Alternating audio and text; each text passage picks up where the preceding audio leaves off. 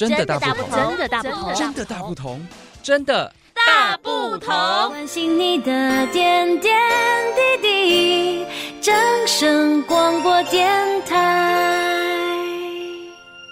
听众朋友，大家好，我们今天非常高兴哦，特地为大家邀请到热心捐血人富哥哦，也是旭美旅行社的经理卢正富卢经理来到节目当中，经理您好。好，主持人，各位听众朋友，大家好，我是爱玩的富哥，也是热心捐血人 是的爱玩的富哥哦，没有错，没有错。那富哥不想说最近啊，是不是还是一样不捐血您就不舒服呢？啊，没有错，没有错。富哥，我们知道说您是旅游达人哦，嗯、是不是可以请您跟我们谈谈说，哎，现在解封之后，大家都疯狂的想要到处去玩呢，到底我们要怎么玩才对呢？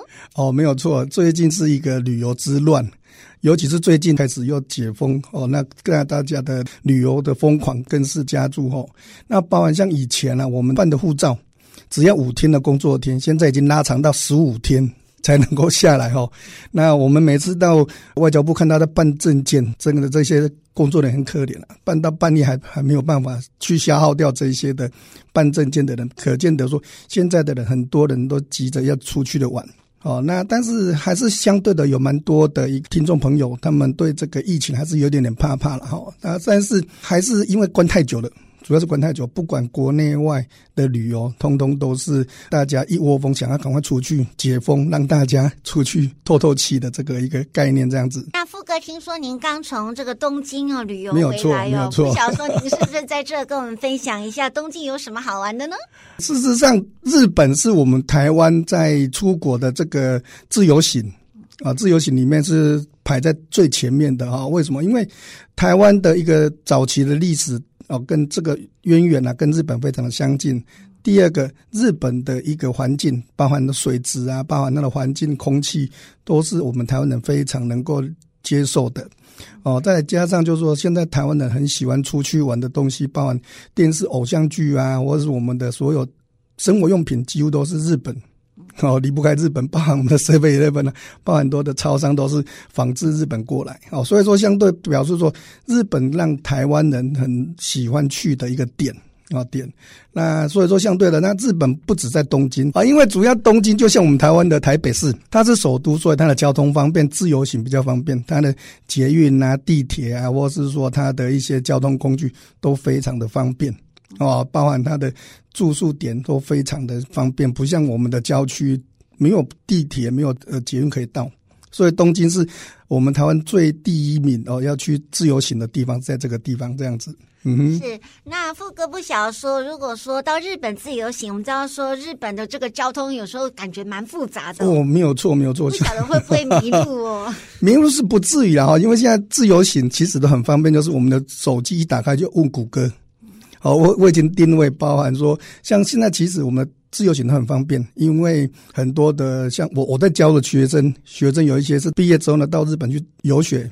去学习语言，那华语非常的方便，那很沿路上几乎讲中文，其实都可以通，所以包含它的字跟我们的中文也很雷同，所以你说要迷路的几率不大，包含语言都很通哦，所以现在很方便，这个不用怕，不用担心迷路的问题。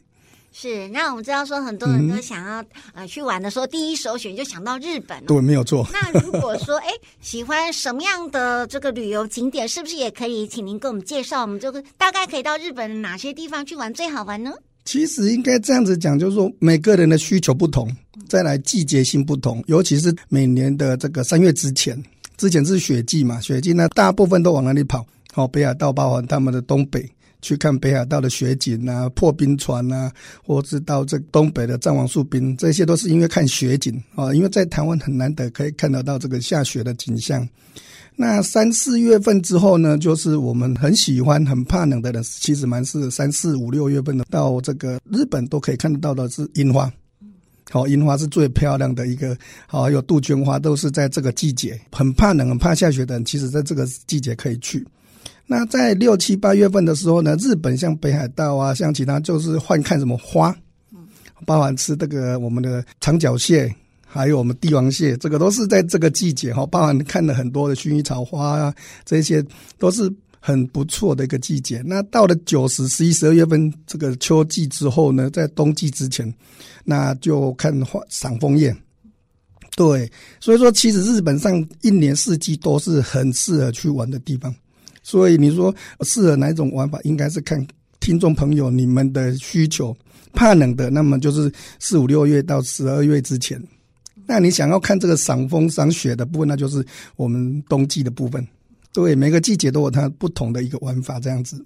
是哇，实在太棒了！一年四季都适合玩的地方，没有错，没有错。是是是。那富哥不晓得说，您是不是全世界都玩透透了呢？对对，所以我叫做爱玩的富哥。哇，真的非常 是的，没有错，没有错。学习跟效法哦，没有错，没有错。是是。富哥，您觉得哪里是最好玩的呢？诶，其实这个你问我旅游人来讲的话，这个应该是我如果讲。不好玩，那我就没生意做。啊，所以说我爱玩的副歌就是，只要应观众要求，想要去哪里玩，我们当然通通都会。每个景点、每个地方都有它的特色跟它的一个不同的一个景点啊，所以其实每个地方都是有它相对的很好玩的地方，这样子。嗯，那富哥，您在旅游的时候有没有什么令您很难忘的小故事啊，或者是感人的地方呢？呃，事实上，我们在旅游比较难忘的部分，就是说这次我因为手机也刚好掉在日本哦，是因为最近很多观众朋友他们因为自由行，刚刚主持人讲到自由行了，因为自由行大部分都因为会去订那个廉价票。这个要提醒观众，最近针对这个行李的重量抓得比较严一点，包含你买的几公斤就是几公斤，没有像我们长荣华航，它本身二十公斤你大概到二十三还可以，但是他们像这一次去，我遇到一个客人也是哦，他本身是自由行，那因为重量超重，他又买了非常多的一个伴手礼，到机场之后呢，他连手包包七公斤他都称，七点五公斤就让他补。那他一直以为说，像以前可以多买一些无所谓，所以在机场的时候被拦下来，没办法完全入关，弄得非常非常的久。那后来找很多人帮忙去了，还是不够，还要补钱，那就很很难过。那我们的团员都非常的热心啊，说当场帮他们去处理这些。那再来又要赶证件，赶所有东西，那导致在当下很乱很乱。那我也在现场帮忙去处理之后呢，让这个我们的这个台湾的。朋友啊，不，不是，刚好是我们一样台湾人哦，帮他解脱了上飞机，反正我的手机就掉在现场。哇，对，但是我想客人也很懊恼，就在现场有一点不开心的发飙，跟现场的那我们基于职责哦，领队我们这个习惯的一个动作，去帮忙调解，虽然不是我们的客人哦，去帮忙处理。那当地的航空公司跟我们当地的我们的这个当地的海关人员，还有我们自己的同胞。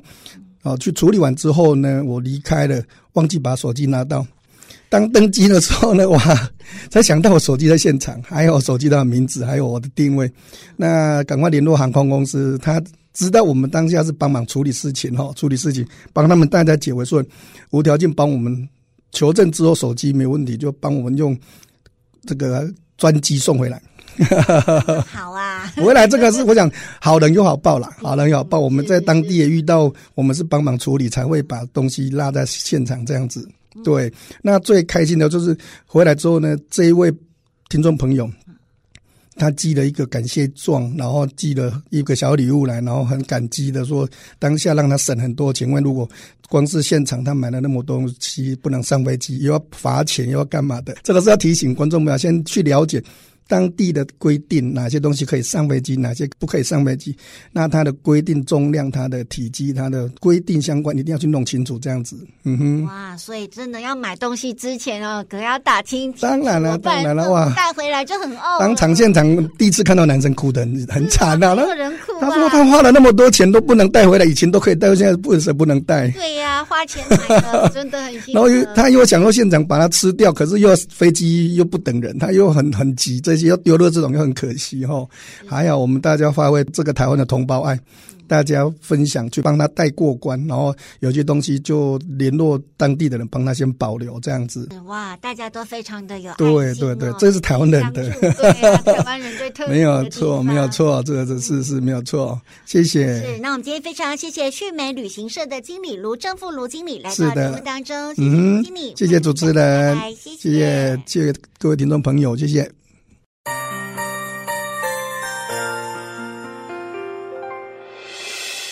伤心的时候有我陪伴你，欢笑的时候与你同行，关心你的点点滴滴。正声广播电台。